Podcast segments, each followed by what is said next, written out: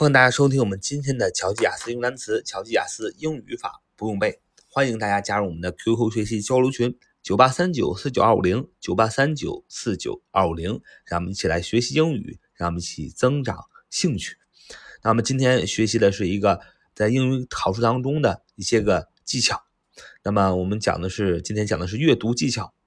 那么一提到阅读，啊，我们的老师，我们上学的时候肯定会告诉我们说，带着问题去寻找答案，对吧？带着问题去寻找答案啊，经常说这句话，特别是在做英语阅读的过程当中。那这句话是什么意思呢？就是说，先让你看这个阅读的问题啊，把问题先看了啊，甚至问题下面的每个选项都看了，然后带着问题呢，在文章当中去找答案。呃，这样的方法呢，其实是对的。啊，是应用于我们很多的时候做题的呃过程当中的，可以大大的增加我们的效率。因为在英语考试当中啊，在任何的考试当中都是有时间限制的，你节省了时间就是挣得了分数嘛。那么但是呢，今天要跟大家分享的是，在某一些个英语阅读当中，你看到了这样的提问啊，看你看到了阅读下面有这样几种提问的时候，你就不需要再看这个。题目了，你也不需要再看题目下面的选项了，你直接节省时间去看那篇文章就可以了。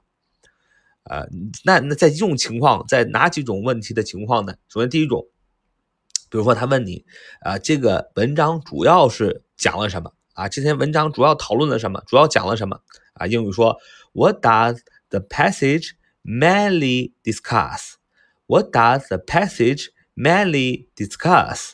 啊，就是。这篇文章主要讲了什么啊？Passage, P-A-S-S-A-G-E, P-A-S-S-A-G-E, passage 就代表你前面看这篇文章。Mainly, M-A-I-N-L-Y, mainly 主要的啊，主要什么？Discuss, D-I-S-C-U-S-S 讨论的意思。所以，What does the passage mainly discuss？就是说这篇文章啊，你所阅读这篇文章主要讨论了什么？你看到这样的问题，你就不要再。呃，读下边的选项了啊，你直接看文章就可以了。为什么呢？因为它这篇文章主要讨论了什么，你肯定得把整篇文章看完，你才知道它主要讨论了什么，对吧？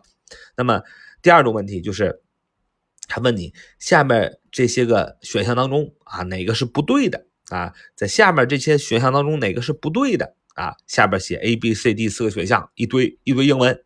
那这样的情况下，你也怎么样？你也要把，你就别看这个。选项了，你直接看文章吧。他问你，Which of the following statement is not true？Which of the following statement is not true？最重要的是 is not true，不对，是吧？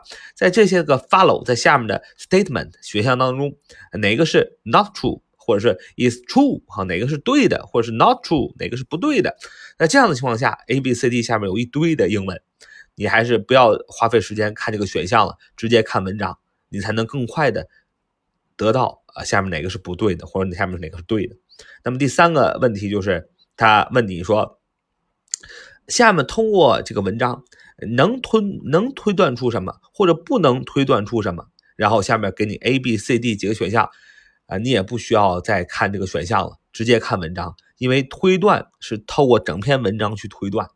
不可能看一节就能推断，或者看一句就能推断。所以说，你再碰见说下面这这个文章，从文章当中你能推断出什么，或者说你不能推断出什么来的时候，A、B、C、D 四选项都不需要看了，直接看文章。他会说，It can not be inferred from the passage that，或者是 It can be inferred from the passage that。